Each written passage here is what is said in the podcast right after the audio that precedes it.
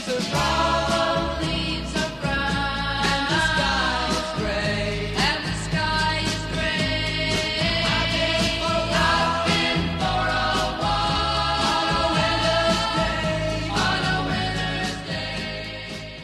Bem-vindos, amigos do Whisky Justificado. Eu sou o Guga. Hoje vamos fazer a degustação do JB Raro. Nós atribuímos uma nota de 3,5 de um total de 5 e Jim Murray deu 88,5 para ele, sendo uma boa nota nasal e bucal. Este aqui seria o blend mais italiano do mercado. Começou com uma associação entre o italiano Giacomo Giusterini e o londrino Johnson, que depois passou sua parte para o Brooks, virando Giusterini Brooks, ou JB. Essa marca famosa sempre foi conhecida por fornecer bebidas fermentadas e também destiladas para a família real britânica, e por isso na caixa vem o selo real e vários reinados escritos lá embaixo. É um dos blends mais caros de entrada, concorrendo diretamente com Grants, com Johnny Walker, com Ballantines, com Famous Grouse, entre outros. Geralmente custa entre 80 e 90 reais na versão de 1 litro e poucas vezes entra em promoção, sugerindo ali que tem um produto de qualidade. Foi desenvolvido em 1920 pelo Master Blender Charlie Julian, visando a exportação e o mercado americano. Em 2008 foi o terceiro blend mais vendido do mundo. De lá para cá, suas vendas foram decaindo, principalmente na última década, em cerca de um terço aproximadamente, mas ainda é um sucesso na Europa, onde é o seu maior mercado. Atualmente no Instagram publica-se muito sobre drinks e misturas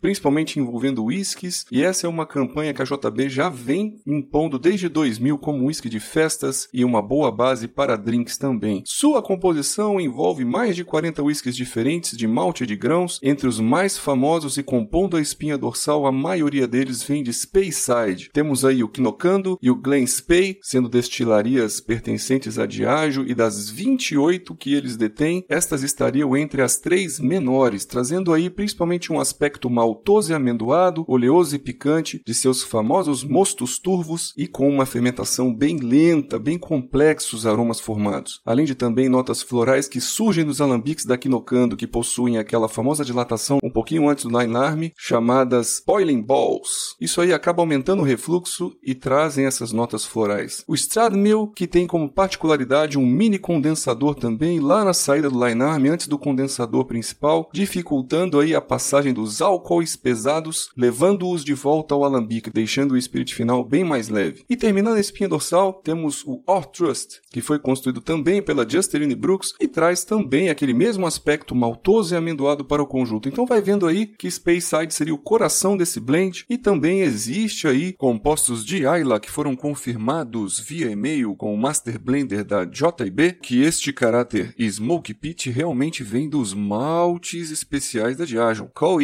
Lagavulin e Talisker, dando aquele toque turfado e mineral salgado. O aspecto geral do JB Raro, então, seria um whisky floral e herbáceo, amendoado e maltoso, com uma presença salgada, e seu diferencial seria a intensidade aromática muito boa, que a gente aconselha o melhor método de degustação seria colocando um pouquinho só na taça, principalmente para ajudar a abrir aqueles aromas turfados e amendoados que são geralmente escondidos pelas camadas mais visíveis. Justificando a fase nasal, vemos aqui um coco verde, floral floral e herbáceo, própolis picante, um toque de romã bem amargo e uma influência marítima salobra com laranjas salgadas. É um caramelo presente com tosta baixa, seria um caramelo mais amanteigado, cereais secos e fermentados, um trigo torrado, um maltoso cremoso e amendoado lembrando um licor de amêndoas, quase um frangélico, isso aqui na última camada. O cheiro de madeira, um carvalho seco e picante e também notas cítricas aparecem como gramíneas e casca de limão, trazendo também acidez e frescor. Toque menos intenso, esfumaçado, lembrando uma tufa mais amarga e cinzas, ou então um ash pit. O álcool visível, mas ele não é agressivo mesmo você inspirando rápida e profundamente. Um whisky bem levinho. Então vamos para a fase bucal, ele traz leveza de corpo e baixa oleosidade, uma excelente correspondência nasal bucal com leve amargor e a presença amadeirada e maltosa com identidade salgada. O álcool é aparente, principalmente no retroolfato e também com o calorzinho de boca que é pequeno, mas não é um álcool agressivo na boca. Tem aqui também uma ardência bem picante e acidez salivante. A persistência gustativa é média e deixa um retrogosto caramelo bem maltoso, residual de boca com casca de citros laranja e limão, levemente ardente, uma untuosidade, uma cremosidade. Logo na sequência, o que fica na memória é aquela turfinha amarga lembrando cinzas, mas em muito baixa intensidade. Essa foi a degustação do JB. As cores vermelho, verde e amarelo são cores muito convidativas. É um whisky com classe, antigo, e a gente sabe que a Diageo não entra para brincar. É um rótulo que eu repetiria com certeza e tem bastante qualidade atrelada, pois eu sou um dos amantes de Speyside. Eu agradeço a audiência de vocês, a atenção e lhes vejo nos próximos podcasts.